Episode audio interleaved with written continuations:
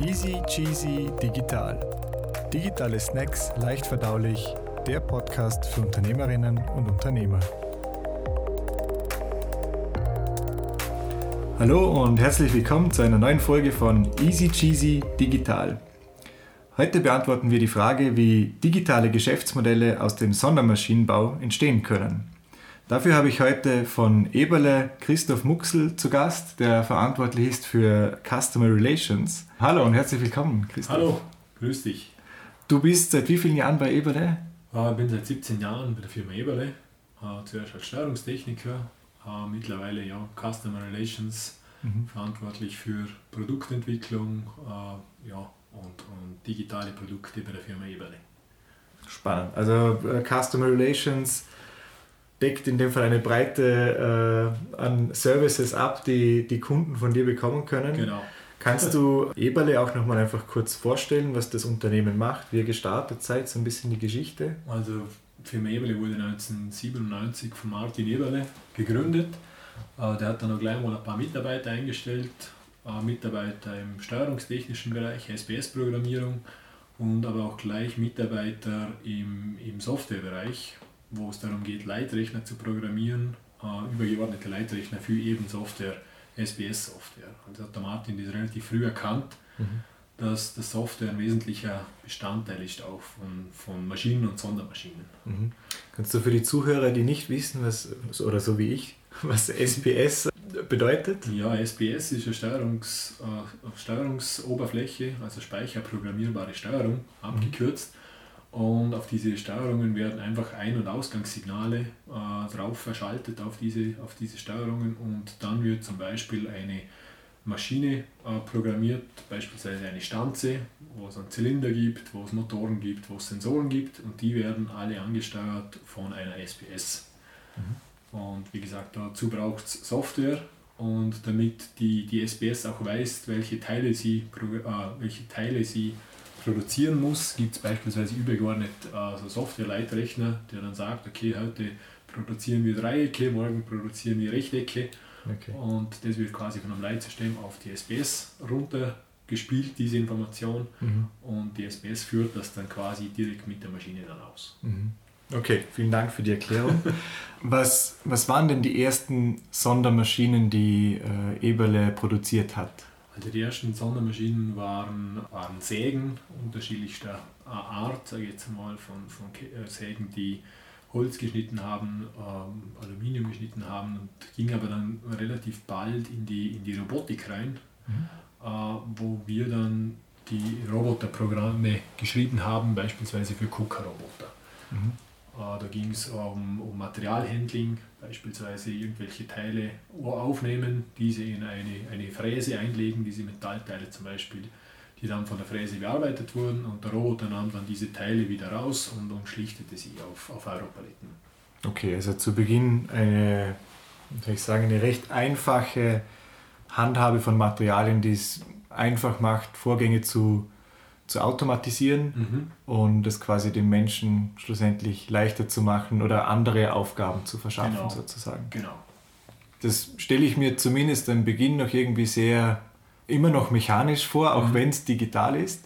Wann, wann ist denn so der Zeitpunkt gekommen, wo ihr gesagt habt für euch, okay, da ist mehr drin oder da können wir mehr herausholen? Mhm. Also das ist eigentlich dann mit den, mit den Projekten gewachsen. Mhm. Am Anfang waren die Projekte noch überschaubar und natürlich mit der Zeit war, werden die Projekte natürlich immer komplexer, größer, die Anforderungen steigen äh, an diese Maschinen und das alles kann man dann nicht mehr auf so einer speicherprogrammierbaren Steuerung, sage ich jetzt mal, alles nachprogrammieren oder programmieren. Da fehlen einfach dann auch die, äh, wie soll ich sagen, die, ja, die, die, die Hilfsmittel, die einfach ASBS hat, die können, das kann man da nicht abbilden. Und dann ging es eigentlich über in die, in die Leitrechnerprogrammierung, wo dann wirklich äh, im Hochsprachen, mit Hochsprachenprogrammierung Software entwickelt wurde. Mhm. Und das eigentlich schon ziemlich früh im, im, sag jetzt mal, im Unternehmen das eigentlich gemacht wurde und einfach zum komplexe Abläufe in, in Leitrechnern abzubilden.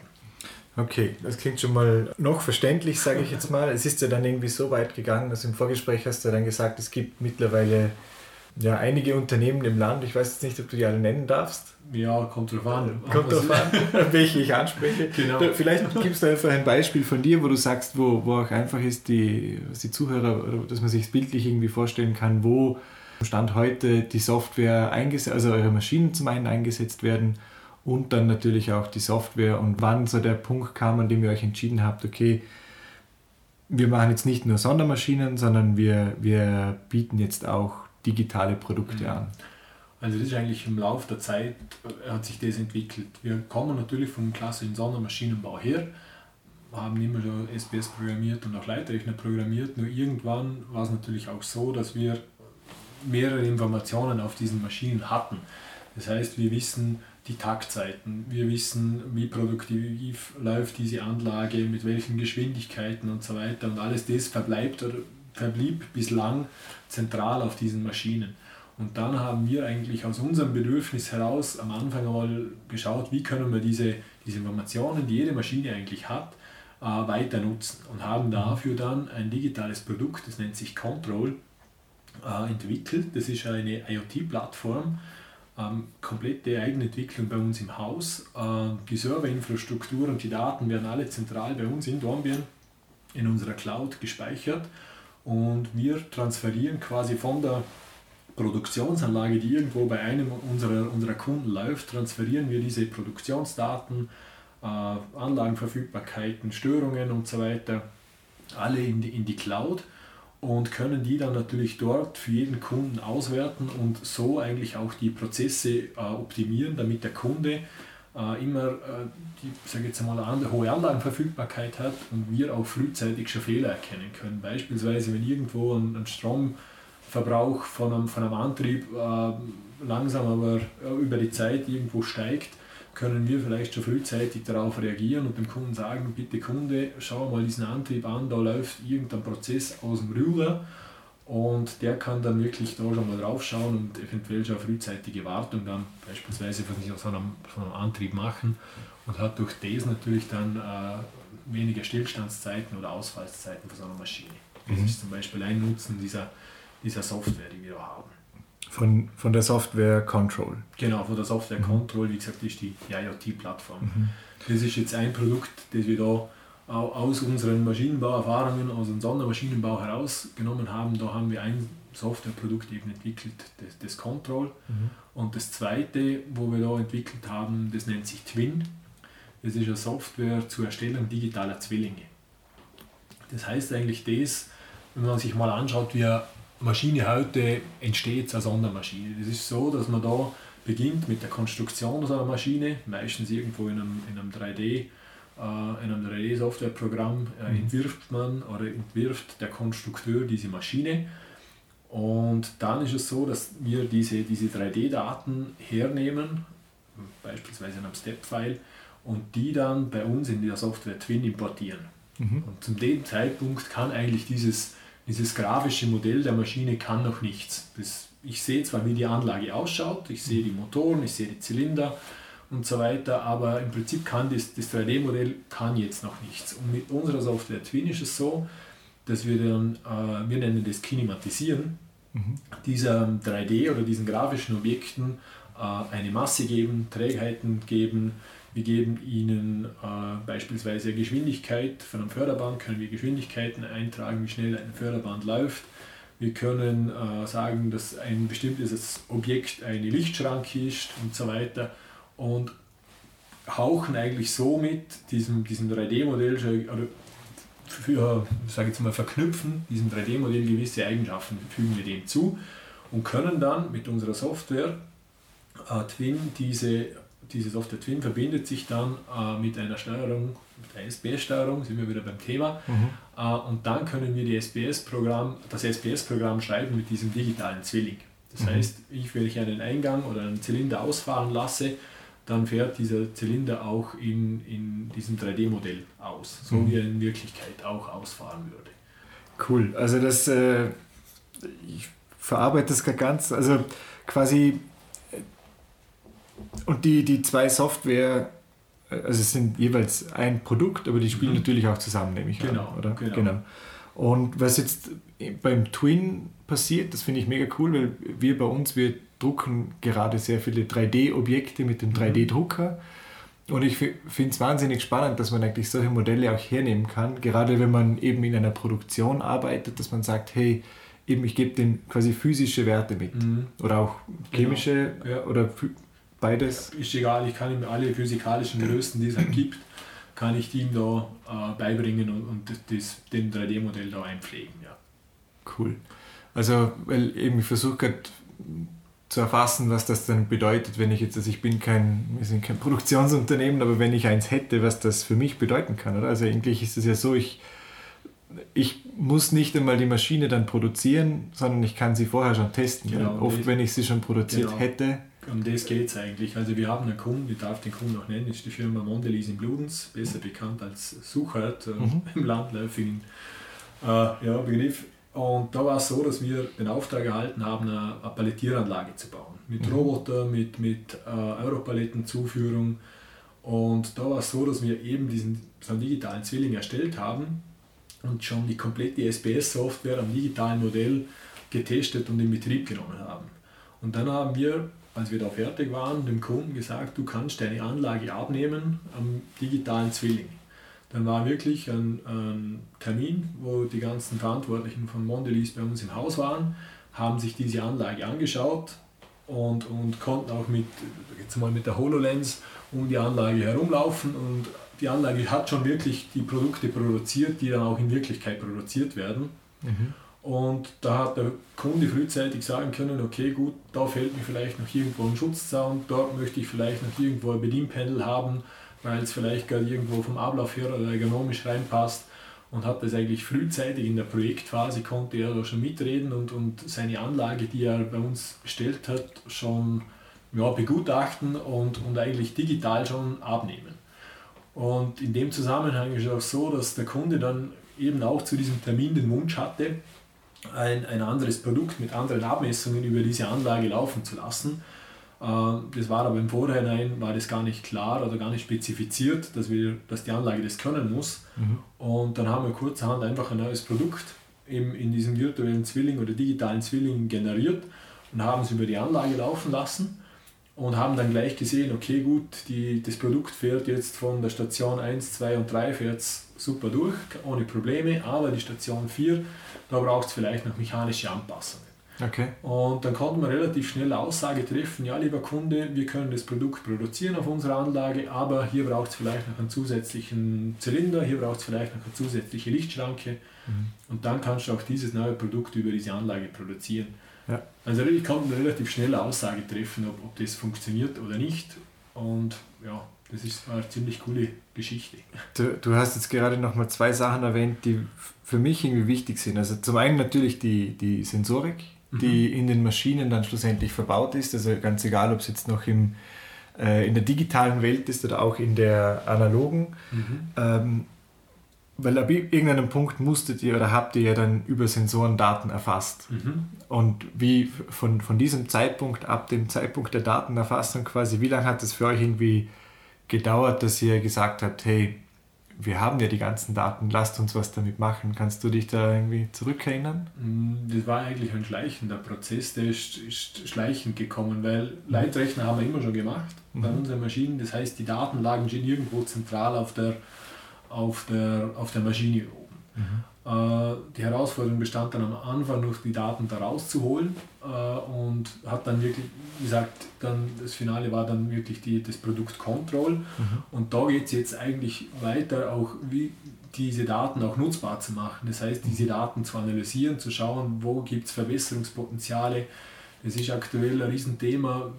Energieverbrauch ist aktuell in aller Munde, mhm. Äh, dass man die erfasst. Viele Betriebe wissen ja heute, sie wissen, dass sie Energie brauchen, aber sie wissen nicht, an welchen Maschinen sie wie viel Energie brauchen. Mhm. Und da haben wir jetzt gerade das letzte halbe, dreiviertel Jahr äh, ja, massive Anfragen bei uns im Haus, wo es darum geht, Daten zu erfassen, äh, sei es Verbrauchsdaten von Strom, Wasser, Gas, alle möglichen, sage ich jetzt einmal, Betriebsmittel, die es halt braucht, mhm. zu erfassen und auch zu analysieren, wo kann man irgendwelche Prozesse kann man optimieren, damit man die Energie einspart. Das wissen ja heute viele Unternehmen gar nicht. Und da können wir eigentlich mit Control haben ein Werkzeug dazu, dass wir das relativ schnell und, und auch zielgenau äh, analysieren können und auch herausfinden. Mhm. Okay, das heißt, ich brauche jetzt aber, also wenn ich diese, äh, nochmal aus Kundensicht gedacht vielleicht, wenn ich dieses Control verwende, dann bekomme ich zum einen natürlich mal äh, die Datenspeicherung. Mhm. Wenn ich sie, wenn ich das Know-how selber nicht habe, quasi das die Daten sinnvoll auszuwerten, wie gehe ich dann vor? Mhm. Also, also habt ihr dann da quasi nochmal einen Service, der digital ist? Genau, oder? also das ist bei uns so, dass das äh, ein, ein, äh, ein, Lizenzmodell ist, beziehungsweise kein Lizenzmodell, sondern ein, ein Modell, wo ich einfach eine monatliche Gebühr zahlen muss für die Nutzung dieser, dieser Plattform. Das heißt, dort werden die Maschinen dann angebunden und abhängig davon, wie viele Maschinen ich an, äh, anbinde an diese Plattform, und abhängig davon auch wie viele Nutzer Zugriff auf diese Plattform haben, das ist einfach ein Lizenzmodell, beispielsweise wie ein, wie ein Handyvertrag, ich da, den ich da habe.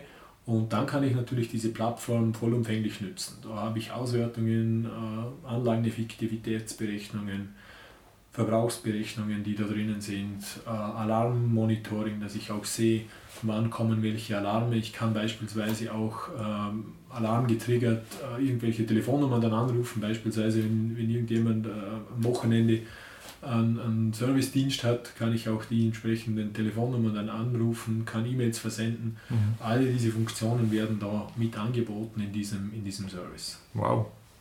Und das Ganze hängt also quasi aus diesem Produkt, aus der IoT-Plattform, habt ihr ein Lizenzmodell gemacht, das ich nochmal verstehe, abhängig oder basierend auf der Nutzerzahl, mhm. kombiniert mit Speicherplatz wahrscheinlich. Genau, mit Speicherplatz, Datenpunkten beispielsweise. Wenn ich jetzt eine große Anlage habe, die 2.000, 3.000 Datenpunkte hat, mhm. das natürlich, spielt das anders hinein in die, in die Kosten, wie ich eine kleine Anlage habe, wo nur 5, 6 Datenpunkte aufgezeichnet werden. Spannend, also echt spannend. Wie, krass.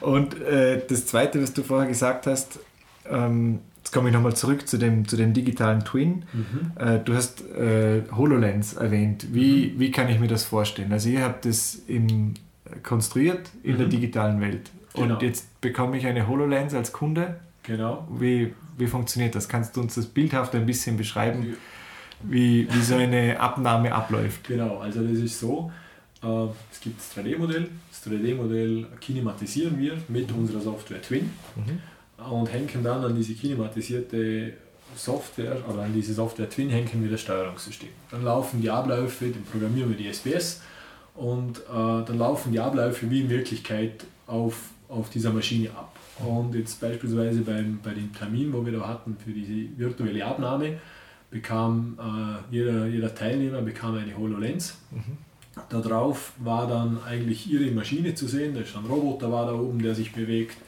Da war ein Fördertechnik war da oben, da waren äh, Deckblattspender, Wickler, alle Komponenten, die halt an dieser Anlage verbaut waren, waren da in, in realer Größe sichtbar. Äh, das war bei uns in der Werkshalle, die war eigentlich komplett leer, diese, diese Werkshalle. Und sobald man diese Brille auf hat, stand da diese große Maschine, die hat die Abmessung, sage ich jetzt einmal, 20 auf, auf 40 Meter also ein relativ großes Ding. Und da konnte der Kunde dann wirklich um seine Anlage ringsum laufen, er konnte hindurchlaufen äh, und, und konnte einfach sehen, wie der, wie der Ablauf, wie seine Maschine äh, funktioniert und, und das alles äh, anschauen. Er genau. konnte auch Taktzeiten überprüfen, beispielsweise haben wir da Taktzeiten von, äh, sage jetzt mal, alle 10 Sekunden kam, kam ein Paket, äh, mhm. wurde ein Paket von der vorgelagerten Anlage produziert. Mhm konnte er gleich messen, okay, äh, schafft unsere Anlage diese 10 Sekunden. Wir konnten dann die Taktzeit nochmal draufdrehen, dass wir sagen, okay, es kommen alle 5 Sekunden kommt ein Paket. Das ging dann eine Zeit lang gut, mhm. natürlich, und irgendwann haben wir gesehen, okay, irgendwo bildet sich ein Stau, weil einfach der Nachfolgeprozess das nicht mehr abarbeiten konnte. Mhm. Und so hat man super spielen können und hat eigentlich im Vorfeld, vor die erste, sage jetzt mal, die erste Schraube irgendwo montiert war, mhm. konnte man die Anlage eigentlich schon anschauen und schauen, wie sie dann wirklich läuft und, und funktioniert. Und das genau. war auch für, für, die, für, die, für unseren Kunden ein Aha-Effekt. Und mittlerweile ist es so, dass wenn die eine neue Anlage ausschreiben, setzen sie einen digitalen Zwilling voraus, dass sie sagen, okay, wenn ihr bei uns eine Maschine liefert, dann nur, wenn ihr auch einen digitalen Zwilling davon habt. Genial. Und ich denke, das wird auch in Zukunft, die nächsten Jahre, von jedem, sage ich jetzt einmal, Kunden von uns verlangt werden, dass man einfach einen digitalen Zwilling von einer Produktionsmaschine hat.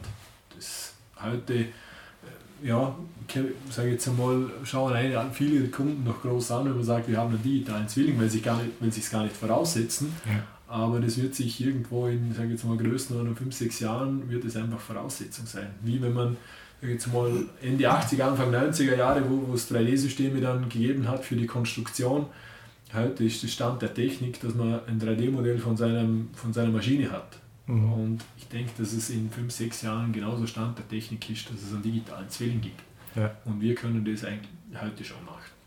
Also wenn ich das jetzt zu deiner oder eure Geschichte höre oder kenne, äh, würde ich als, als Kunde auch nur noch einen digitalen Zwilling wollen. Ja, unbedingt. Also ist es auch möglich, wenn ich diese HoloLens trage, quasi mit, der, mit dem digitalen Zwilling auch zu interagieren? Also wenn ich mhm. jetzt da mit der Hand durch einen ja. Sensor fahre? Genau, das ist das nächste Thema. Das ist auch für Service, Wartung, Bedienerschulung ein Riesenthema. Mhm. Also beim digitalen Zwilling ist es so, das fängt eigentlich beim geht über den kompletten Produktlebenszyklus. Es mhm. ist so, wenn ich eine äh, äh, Anfrage habe von einer neuen Maschine, dann konstruiert unser Konstrukteur diese Maschine einmal am Reißbrett oder beziehungsweise halt im, im 3D-Modell und dann kann ich schon ganz einfache Abläufe dem Kunden zeigen. Und dann hat man schon eine gewisse Vorstellung, ah ja, wohl so schaut die Maschine aus, das haben sie sich dabei gedacht. Mhm. Das machen wir heute bei jedem Verkaufsprojekt, mhm. bekommt unser Kunde schon ein, sage jetzt mal, digitaler Zwilling, natürlich in rudimentärer Form, mhm. noch nicht alles fertig auskonstruiert, aber er bekommt bei uns zum Angebot mit einen digitalen Zwilling seiner, seiner Maschine, die mhm. wir ihm gerne machen würden. Mhm. Und wenn es dann zum Auftrag kommt, im besten Fall, ist es so, dass wir in diesem 3D-Modell weiterentwickeln. Das heißt, wir verfeinern das Ganze, äh, es kommen dann die richtigen Komponenten rein, äh, es geht einfach in die nächste Detailtiefe. Mhm. Und dann ist es so, dass wir auch sofort, wenn die Konstruktion beginnt, auch mit der SPS-Programmierung starten. Mhm. Das war früher ganz anders. Früher war es so, der Konstrukteur war fertig, hat es in die Fertigung gegeben, seine Zeichnungen, dann wurden die Maschinen zusammengebaut und der letzte, der dann, ich jetzt einmal, auf die Baustelle gekommen ist nach dem Elektriker, war der Steuerungstechniker und der hat die Maschine dann quasi so zum Leben erweckt und die, die Steuerung dafür programmiert. Und war dem vollen Stress war ausgesetzt. War dem vollen Stress ausgesetzt. Der Inbetriebnahmetermin, der stand irgendwo. Alle anderen, sage ich jetzt mal, haben sich Zeit gelassen und, ja. und der, der Steuerungstechniker Ahmed Teufel war dann halt so quasi der Letzte. Äh, ja, und dann waren halt die, oder sind dann halt die Nächte lang geworden und die Wochenenden kurz bis dann halt irgendwo die Maschine abgenommen wird. Und aus dem heraus, das haben wir ja selber auch so gemacht, also es ist nicht so, dass wir da äh, dass, dass wir da ja, alleine sind. Und aus dem heraus haben wir dann gesagt, okay, wir wollen das ändern. Und haben jetzt, sind wir hergegangen und sagen, okay, wenn die Konstruktion fertig ist, noch vor irgendein Bauteil gemacht wird, fangen unsere Softwareprogrammierer, die SPS-Programmierer, fangen an, diese Maschine zu programmieren und kommen da so gleich auch mal auf Fehler drauf, wo vielleicht in der Konstruktion Anpassungen erforderlich sind, mhm. noch vor die Bauteile gebaut sind. Mhm. Das heißt, ich spare da Kosten und was ganz wichtig ist auch, ich minimiere das Risiko, weil ich in einer ganz frühen Phase vom Projekt schon erkenne, wo es irgendwo Probleme geben könnte, wo irgendwo noch äh, Probleme entstehen könnten zukünftig und durch das kann ich einfach das Risiko extrem minimieren und es gibt natürlich dann auch Sicherheit. Ja. Heute kommt der SPS-Programmierer, wenn er einen digitalen Zwilling hat, mit einer fast fertigen Software zur Baustelle. Ich sage jetzt mal, die ist zu 80, 90 Prozent ist die fertig und getestet. Und natürlich gewisse Arbeiten obliegen dann immer noch direkt oder müssen an der Anlage dann noch gemacht werden. Das heißt, ich muss Sensorsignale einstellen, ich muss noch irgendwelche Motoren muss ich noch konfigurieren oder parametrieren. Also es gibt noch genug Dinge, die dann auf der Baustelle wirklich an der Hardware zu tun sind. Mhm. Aber trotzdem, ich habe schon viel ein besseres Gefühl, wenn ich an so eine Maschine rangehe, wenn ich, wenn ich die Software getestet habe, ja. wie ich das vorher hatte. Absolut. Das heißt, ja, also unglaublich, was die, also ich behaupte jetzt mal, ich kenne mich schon ein bisschen aus in der digitalen Welt, aber was so möglich ist, so in, die Branche ist mir halt völlig unbekannt eigentlich. Mhm. Genial, also mega genial. Wie habt ihr da äh, auch nochmal auf den betriebswirtschaftlichen Aspekt zu kommen, wie habt ihr da auch ein Lizenzmodell am Laufen oder wie vermarktet ihr diese genau, Software? Also die Software Twin, das ist ein Lizenzmodell. Da gibt es unterschiedliche Optionen, die dazu genommen werden können oder nicht. Mhm. Da gibt es die Basislizenz, mit der kann ich äh, digitale Zwillinge erstellen. Mhm. Äh, dann gibt es unterschiedliche Konnektoren, das heißt, äh, wenn ich ein Steuerungssystem habe äh, vom, von der Firma Siemens, da gibt es Beckhoff, da gibt es Allen Bradley, die ganze Reihe an, an Steuerungsherstellern, brauche ich unterschiedliche Konnektoren, damit ich meine Steuerung an diesen Twin verbinden kann. Und natürlich gibt es auch unterschiedliche Roboter-Controller, beispielsweise KUKA, Fano, Kiaskava, was es alles gibt, mhm. äh, die ich da dann auch mit dem mit dem digitalen Zwilling dann verbinden kann und dann kann ich auch meine Roboter direkt im digitalen Zwilling drinnen auch programmieren. Mhm. Okay, das heißt, ich kann mit einem Basic-Programm oder Lizenzmodell quasi anfangen und mhm. desto mehr ich möchte, desto genau. mehr. Je äh, komplexer äh, die Maschinen dann werden oder je mehrere Komponenten ich da in diesem 3D-Modell drin habe, kann ich nur Zusatzoptionen mit zum, zum Basispaket mit, mit dazu nehmen. Mhm. Gibt es äh, auch Unternehmen, die jetzt keine Sondermaschine von euch bezogen haben und gleichzeitig eure Software einsetzen? Ja, die gibt es. Das ist beispielsweise ein Kunde in der Schweiz, mhm. der macht äh, Käsepflegeroboter. Okay. der baut wirklich Käsepflegeroboter und der testet alle seine Maschinen am digitalen Zwilling. Das ist ein, ja, ein Partner, darf ich sagen, mit dem arbeiten wir schon, schon jahrelang zusammen in, in einem anderen Bereich der Automatisierung.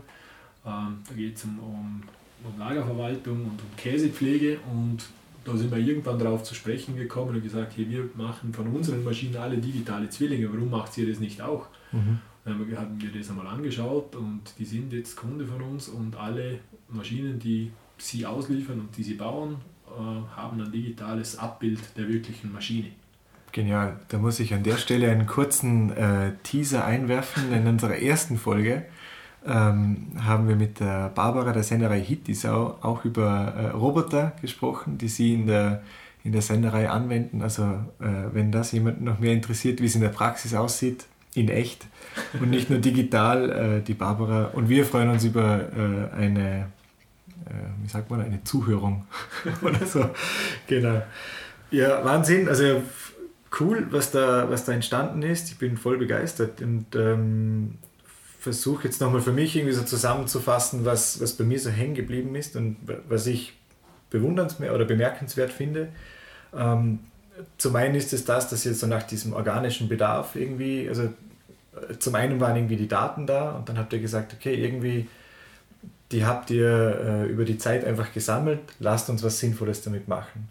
Über das wiederum äh, ist zum einen, so wie ich es so verstanden habe, die Datensammlung zuerst entstanden, mhm. zu sagen, okay, wir sammeln mal die Daten, dann wiederum ähm, das Angebot zu machen für Kunden, diese Daten sinnvoll auszuwerten, äh, vielleicht auch mit eurer Hilfe, dass ihr sagt, okay, wie können wir es vielleicht sinnvoll visualisieren oder einfach die Auswertung machen.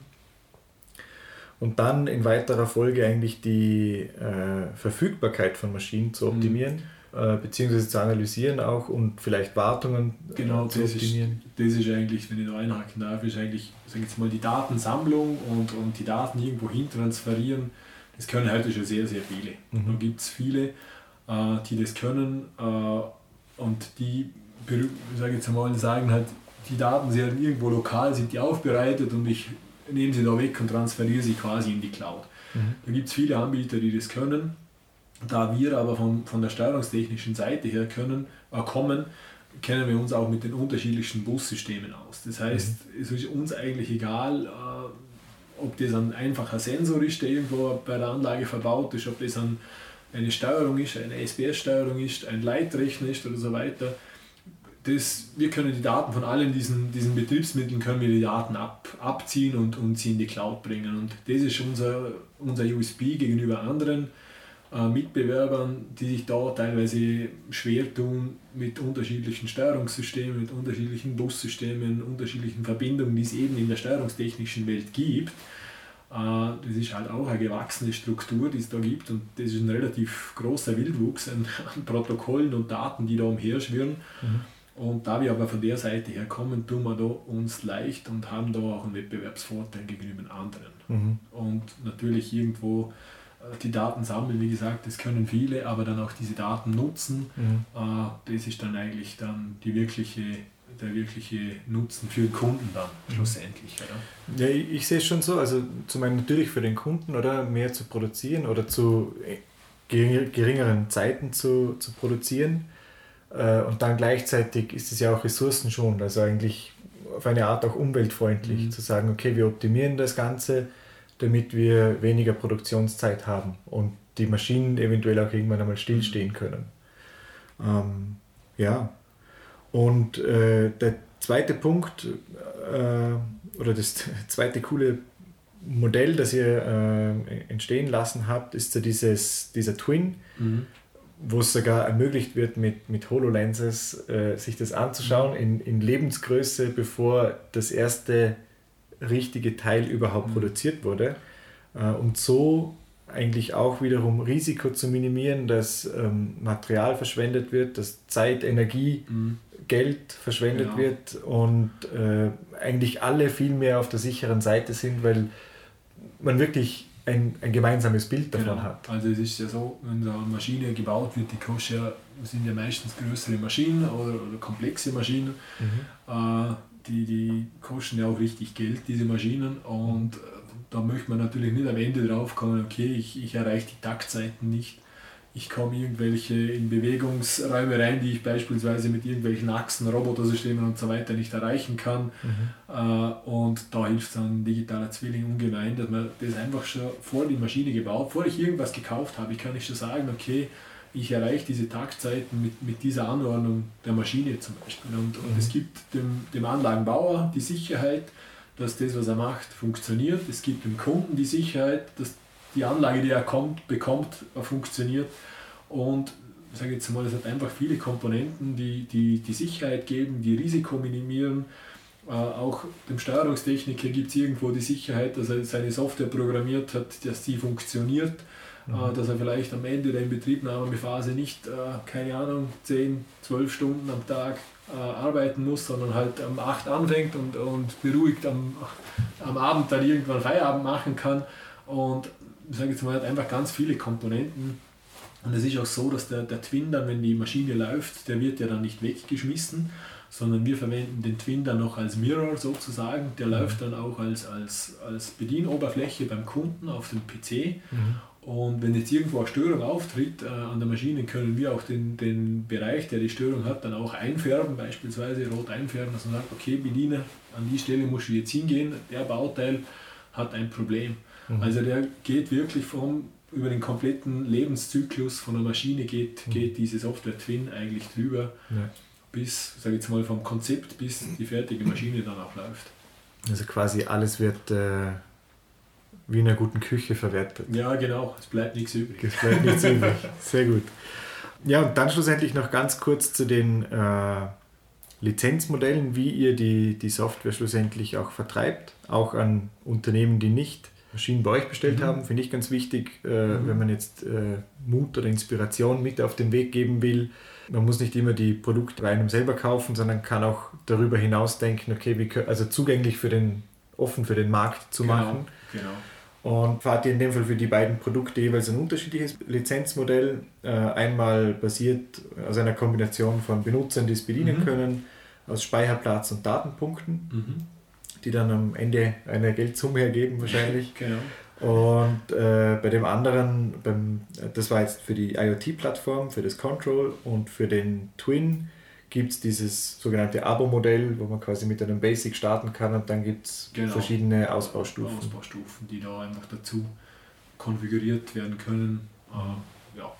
Ist das dann, äh, muss ich noch nachfragen, etwas individueller gestaltet? Also gibt es dafür, also wenn ich jetzt einfach gesagt auf eure Website gehe, mhm. könnte ich da eine Tabelle finden, wo ich genau, genau. weiß, okay, was zahle ich am Ende? Genau, da gibt es eine Tabelle, die kann man konfigurieren mhm. und dann sehe ich, okay, kostet um X. Okay. Dann bekomme ich da cool. Informationen raus. Gut, genau. sehr user-friendly. Ja. Gut, ähm, dann aus meiner Sicht äh, haben wir damit eigentlich so die Frage, die Eingangsfrage, wie digitale Geschäftsmodelle aus dem Sondermaschinenbau entstehen können, äh, so grob umschrieben. Mich würde jetzt noch deine, deine persönliche Antwort auf die Frage äh, interessieren. Aus meiner Sicht, was es braucht, ist, ähm, es braucht zum einen Expertise, dann auch Experimentierfreude. Mhm. Also dass man sich sagt, okay, dass man, oder zum einen wir wissen, wir sind gut in dem, was wir machen. Gleichzeitig, wir begeben uns auch mal auf dünnes Eis oder in unbekannte Gefilde, wo wir nicht wissen, was rauskommt und mhm. dann schlussendlich mit, einem, mit einer Portion Mut mhm. das Ganze einfach wirklich auszuprobieren und zu schauen, was passiert. Genau, richtig. Also ich sage jetzt auch, der, der Mut, der, der muss da sein natürlich, mhm. damit man, gerade beim Zwin ist es so, da haben viele viele Unternehmen, mit denen wir reden, da irgendwo Hemmungen und sagen, ja, da muss ich dann meinen kompletten Engineering-Prozess anpassen und ändern. Und was bringt mir denn das? Und das ist aber schon so, wenn die Unternehmen das einmal gemacht haben, da kommt so quasi der Aha-Effekt, mhm. dass sie erkennen, okay, ich bin effizienter, ich habe das Risiko ganz früh im Projekt schon rausgenommen, äh, ich habe irgendwelche, dem Kunden konnte ich das schon zeigen und das, das braucht einfach am Anfang einmal ein bisschen ein gewisser Mut, das mhm. zu machen, diesen Schritt zu machen. Und ja, ich, ich sehe es, wie, wie gesagt, ich habe es vorher schon erwähnt, ähnlich wie bei der, bei der Einführung von einem Konstruktionsprogramm. Mhm. Am Anfang ist es natürlich mühsam, bis ich einmal weiß, wo sind die einzelnen Knöpfe, die ich drücken muss und, und ja, dann kenne ich mich vielleicht am Anfang nicht aus. Es ist natürlich, aber die ersten Gehversuche, die sind nicht leicht, das ist so. Mhm. Aber wenn man sich da mal zurechtfindet und, und, und weiß, okay, gut, so läuft es ab, dann, dann ist man so schnell drin in der, in der Software, dass, dass man sagt, wie haben wir das früher gemacht? Also uns geht so, wir machen für jede Maschine einen digitalen Zwilling ja. und die älteren Steuerungstechniker von uns, die fragen sich oft, wie haben wir das früher gemacht? Wie ging das? Also da ja, kommt bei vielen ein Aha-Effekt und die geben das Werkzeug heute gar nicht mehr her. Mhm. Also wenn man ihnen sagen würde, wir nehmen euch dieses, dieses Werkzeug wieder weg, sagen sie, um Himmels Willen nehmen wir alles andere, aber nicht dieses Werkzeug. Ja. Also auch für, wenn wir da nochmal kurz anknüpfen, für die, für die Kultur im Unternehmen ganz wichtig, dass man eigentlich zeigt, okay, das, oder wahrscheinlich auch in der Zusammenarbeit mit Kunden, aufzuzeigen, hey, mit dem wird es wesentlich einfacher. Genau. Und dann, wenn man es erkennt hat, nach den ersten Gehversuchen, möchte man nicht mehr zurück. Da möchte man, ja, das ist, das ist so, dass man da einfach, wenn man das einmal hat mhm. und weiß, was die Vorteile sind und das einmal erkannt hat, mhm. dann, dann, dann sagt jeder, okay, das, das gebe ich nicht mehr her. Mhm. Ja. Mir fehlt noch ganz kurz so diese, der Ursprung, irgendwie so der Moment. Gibt es da einen Moment, wo, man, wo, wo du rückblickend betrachten kannst, dass du sagst, okay, da habt ihr euch dann voll bewusst dafür entschieden, wirklich die, die Software in der Form anzubieten, wie ihr es jetzt habt? Oder ist das wirklich so schleichend? Es war, war tatsächlich ein schleichender Prozess, weil einfach die Anforderungen an die Maschinen, die, die steigen ja heute. Mhm. Die, die, jeder möchte eine Maschine haben, die unterschiedliche Produkte produzieren kann, also die Komplexität steigt einfach es steigt die, die Vielfalt der Produkte, äh, man spricht ja heute von Nullserien, mhm. die, über, die an Anlagen produziert werden müssen und, und alles das spielt eigentlich da in die Thematik mit rein, mhm. dass wir gesagt haben, okay, da müssen wir jetzt was machen, weil einfach die Komplexität so zugenommen hat mhm. in den Maschinen, dass wir sagen, wie können wir die Komplexität wieder rausnehmen aus mhm. den Produkten. Einfach die wieder rausnehmen und sagen, okay, wir können das, wir schaffen das in, in, mit, mit einem neuen Tool, mit einem neuen Werkzeug. Mhm. Und dann haben wir uns hingesetzt und, und haben einmal überlegt, wie, wie kann man das machen, wie können wir das bauen und oder wie können wir da unsere Steuerungstechniker unterstützen mhm. und haben daraus dann die Software Twin entwickelt. Mhm. Und gesagt, die ist heute äh, bei uns einfach nicht mehr wegzudenken. Nicht mehr wegzudenken, ja. Gut. Also dann halte ich fest, nach dem Bedarf äh, und Step by Step. Handeln. Genau, das ist der Schritt zum Erfolg. Alles gut. Perfekt. Hey, dann äh, Christoph, vielen lieben Dank fürs dabei sein. Ich bedanke mich auch. War sehr interessant. Ja, sehr interessant, sehr spannend. Äh, und ich glaube, ich muss demnächst mal vorbeikommen und äh, wer nicht darf, ja, mit, einer, mit einer HoloLens eine, eine, einen, Rundgang machen. einen Rundgang machen. Über eine Anlage, die Schokolade produziert. Zum Beispiel. Ja, ich kann man leider nicht essen. Ja, ich wollte gerade sagen, da müssen wir dann noch irgendwas machen ja, fürs Essen. Genau, dass es nicht nur virtuell ist. Genau. Gut, Christo, vielen lieben Dank. Vielen Dank und, auch. Äh, bis bald. Danke, tschüss. Gefördert im Rahmen des FFG-Programms Digital Innovation Hubs in Österreich vom Bundesministerium für Digitalisierung und Wirtschaftsstandort.